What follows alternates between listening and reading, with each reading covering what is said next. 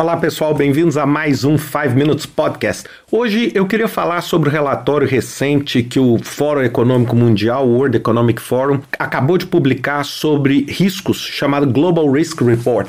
Esse relatório eu tenho acompanhado ele há muitos anos. É, eu vou dizer que ele deve ter talvez aí uns 15 anos que o Fórum publica e eu tenho lido ele desde a época que eu estava na ONU, mais ou menos 2014 por aí. Eu tenho tentado acompanhar e ele é uma análise análise muito poderosa, principalmente para nós que estamos atuando na área de projetos, para poder dar uma dimensão daqueles riscos que estão muitas vezes fora do nosso controle, fora da nossa capacidade de gestão imediata, onde nós temos que mais nos adaptar e reagir. Então eu queria só falar isso e, e comparar principalmente porque eu acho que tem o fator da pandemia que dá essa dimensão e muita gente me pergunta assim: será que o risco da pandemia tinha que estar assim no registro de risco, alguma alguma coisa assim. Então vamos tentar falar sobre isso um pouco. Bem, a primeira coisa, esse relatório é um relatório muito poderoso, ele é um relatório gratuito, então vocês podem só digitar Global Risk Report 2021, vocês vão conseguir baixar. Ele normalmente é lançado nessa época, que é a época do Fórum de Davos, que esse ano acontece em, em Singapura. E uma das coisas que eu mais gosto nele, assim, se você não tiver muita paciência de ler as 90 páginas, que aliás eu acho que valem muito, mas você pode olhar logo no início, ele tem a nossa matriz tradicional de probabilidade impacto impacto, onde você tem a probabilidade baixa, a probabilidade alta, impacto baixo, impacto alto. E você tem aqueles quatro quadrantes clássicos de uma análise de risco.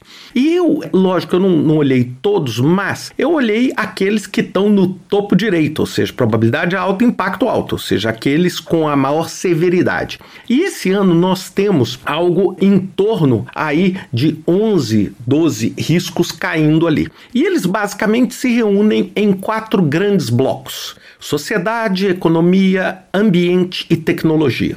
Então, bem, lógico, no tecnologia muita coisa sobre segurança cibernética, ataques de hacker.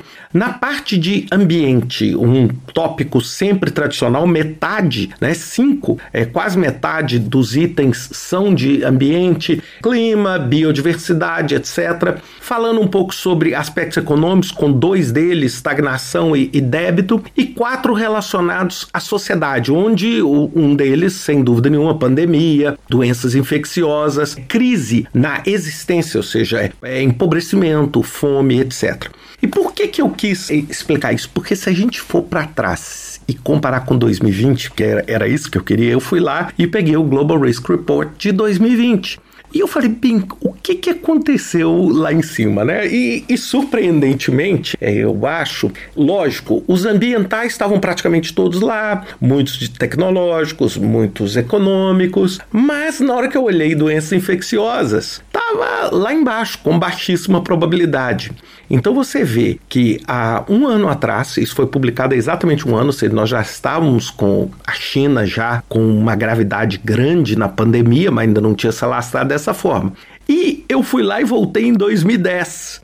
Em 2010, eu pude observar que o Covid estava lá naquele mesmo pontozinho, é? as doenças infecciosas, ali no meio das coisas, não é? Então, assim, e onde o topo ali era tudo perda de assets, subprime, etc. Bem, o que, que eu queria dizer com isso?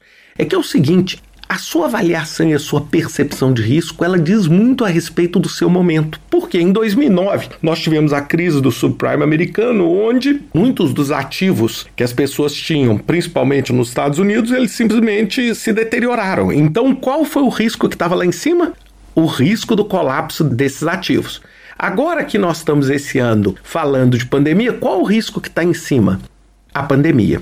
E por que, que eu queria dizer isso? É porque é muito difícil, gente. É muito. A gente tenta, trabalha. Olha, eu vou te dizer, esse Global Risk Report está usando provavelmente as melhores cabeças do mundo, mas é muito difícil você ter certeza das coisas, né? Por exemplo, eu hoje de manhã quando estava lendo isso, eu pensei assim, imagina um cyber-ataque de atitudes desproporcionais que parem o mundo. Imagina o seguinte: se você pegar e conseguir dar um shutdown nos 100 maiores sites do mundo imediatamente e eles ficarem fora do ar, você para o mundo também.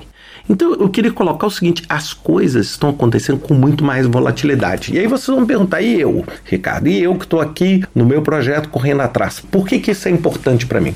é porque você é direta ou indiretamente afetado por isso.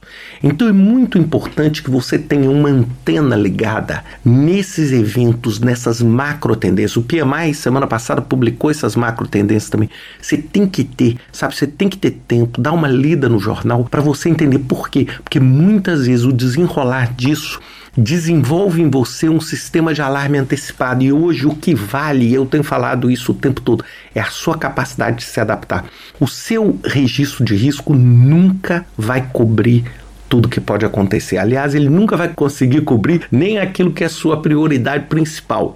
A sua lista de risco vai te ajudar nos riscos normais do dia a dia. O Covid não é um risco normal do dia a dia, assim como aquele vulcão que entrou em erupção na Islândia e parou o tráfego aéreo na Europa, não é uma coisa normal. Assim como um tsunami não é uma coisa normal. Só que esses eventos têm tido uma proporção e uma participação na nossa vida muito maior. E é por isso que a nossa capacidade de adaptação de reação passa a ser a principal característica para que a gente consiga ter o job done, né? Para que a gente consiga entregar o trabalho que a gente precisa. Dê uma olhada nisso, né? Vale a pena, muita informação boa, excelente, um relatório muito bem feito. Vale a pena vocês darem uma olhada e é completamente gratuita. É só baixar lá. Um grande abraço para vocês. Até semana que vem com mais um 5 Minutes Podcast.